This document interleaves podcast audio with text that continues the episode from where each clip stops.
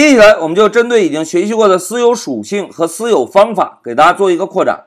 同学们，我们现在已经知道了，私有的属性也好，私有的方法也好，都是对象的隐私，对吧？既然是隐私，我们能够在外界直接访问到对象的私有属性，或者调用对象的私有方法吗？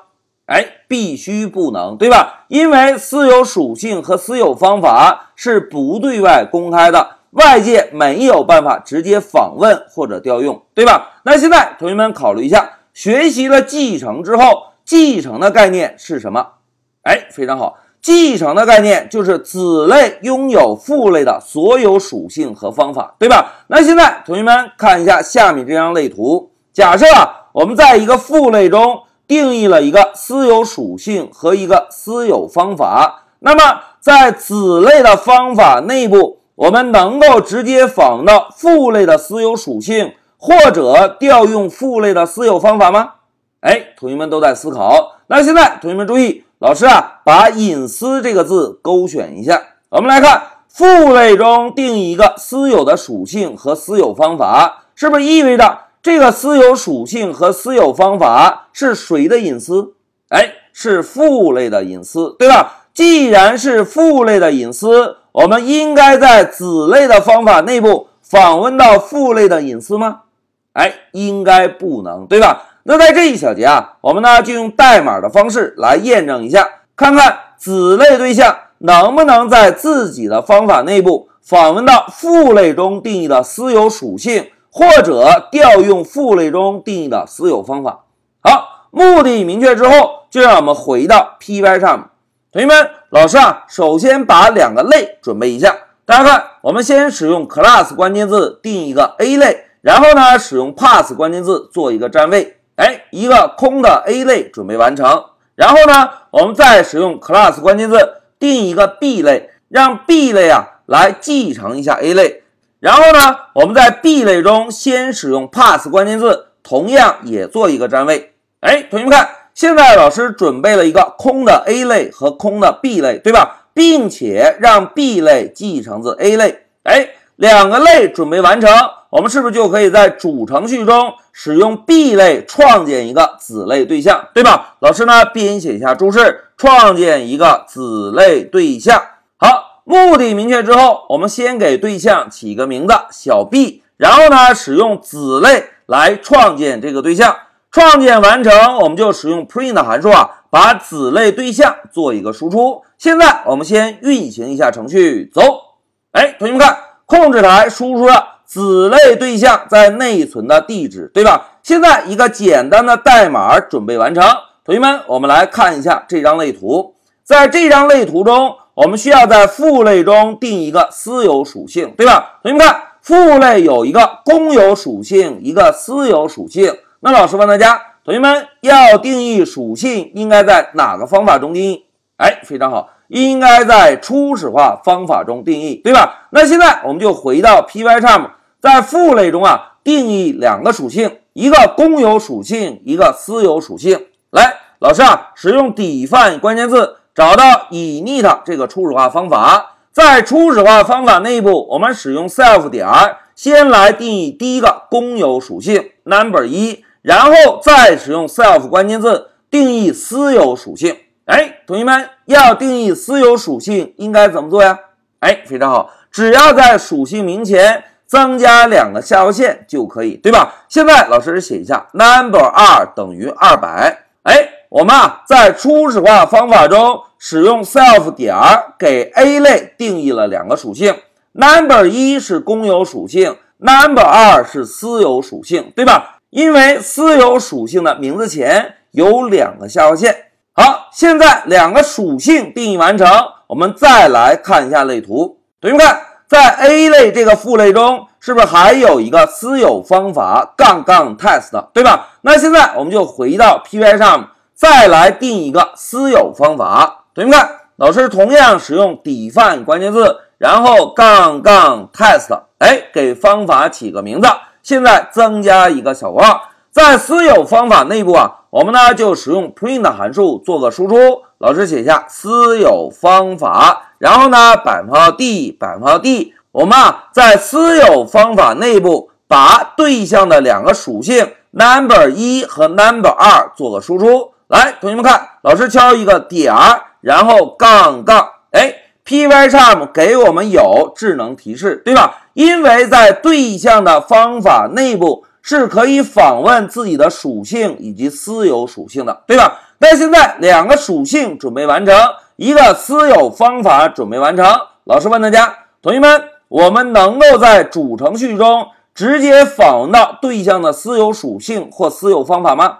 哎，必须不能，对吧？老师呢，增加一个注释，在外界不能直接访问对象的私有属性，或者呢，调用私有方法，对吧？来，我们测试一下。首先，老师使用 print 函数做一个输出，我们啊，使用 b 这个对象，然后敲一个点儿，再来两个下划线。哎，同学们看，有智能提示吗？并没有 number 二的智能提示，对吧？因为私有属性和私有方法在外界是不允许被访问的。如果我们运行程序会怎样呢？来，老师运行一下，走。哎，同学们看，程序运行了，同时报错了，告诉我们 B 对象并没有 number 二这个属性，对吧？因为在外界不允许访问对象的私有属性。那接下来我们再尝试一下，在外界能不能调用私有方法？哎，同学们看。，PY 上面同样没有任何的智能提示，对吧？如果我们把方法直接写上，再来运行呢？来走，哎，同学们看，程序同样报错，告诉我们 B 对象并没有 test 的方法，对吧？哎，这一点是跟我们之前学习的私有属性、私有方法是完全一样的。我们在外界是不能访问对象的私有属性。或者调用私有方法，对吧？那现在我们把注意力啊集中到 B 类这个子类中。同学们，我们在这一小节要验证的目标，是不是要确认一下，在 B 类这个子类的方法中，能不能访问到父类中定义的私有属性，或者调用父类中定义的私有方法，对吧？那么我们就回到 P Y 上在 B 类这个子类中。来定一个方法，老师写一个 demo 方法，然后在 demo 方法中，我们要验证两个点。第一点呢，我们要验证一下访问父类的私有属性，对吧？第二点呢，我们要验证一下调用父类的私有方法，对吧？好，两个目标明确之后，我们啊就在 B 类的 demo 方法中，先来访问一下父类的私有属性。老师使用 print 函数做个输出，写一下访问父类的私有属性，然后百分号 d，在引号后面，老师啊就直接使用 self 点，然后两个下划线。哎，同学们看，有 number 二这个私有属性的智能提示吗？哎，并没有，对吧？没有智能提示，是不是意味着应该在子类的方法中？是不能直接访问父类的私有属性的，对吧？因为这个属性是父类的隐私。来，现在让我们在主程序中啊，让 B 这个对象来调用一下 demo 这个方法，我们运行一下，看看会不会出现问题。来，老师 Shift F 十走。哎，同学们看，程序执行到第十七行报错了。大家看，在第十七行，我们是不是尝试访问？在父类中定义的私有属性，对吧？但是在执行时告诉我们，B 对象并没有一个 number 二这个属性。哎，同学们，通过这个验证，我们可以确认了，在子类中能够直接访问父类的私有属性吗？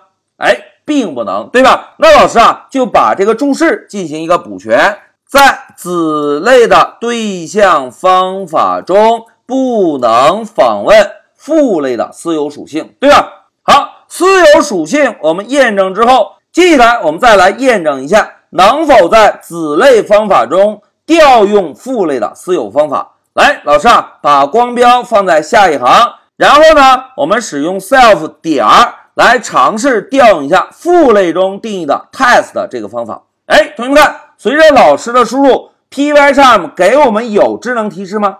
哎，同样没有，对吧？这就意味着，在子类方法中能够调用父类的私有方法吗？哎，应该也不能，对吧？来，我们运行验证一下，走。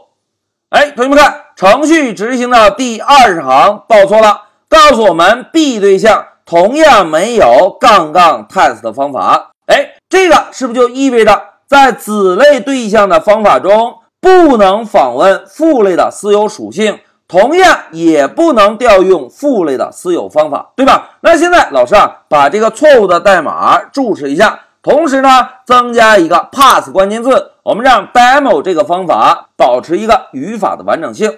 好，代码演练到这里，让我们回到笔记。同学们，在这一小节啊，我们就针对已经学习过的私有属性和私有方法进行一个扩展。虽然学习了继承之后，我们知道。子类拥有父类的所有属性和方法，但是作为父类的隐私，父类中定义的私有属性和私有方法，在子类对象的方法内部能够直接访问父类的隐私吗？哎，同样也不能。子类对象只能够在自己的方法内部访问到父类中定义的公有属性和公有方法，而私有属性和私有方法。作为父类的隐私，只允许在父类中被访问。讲到这里，老师就暂停一下视频。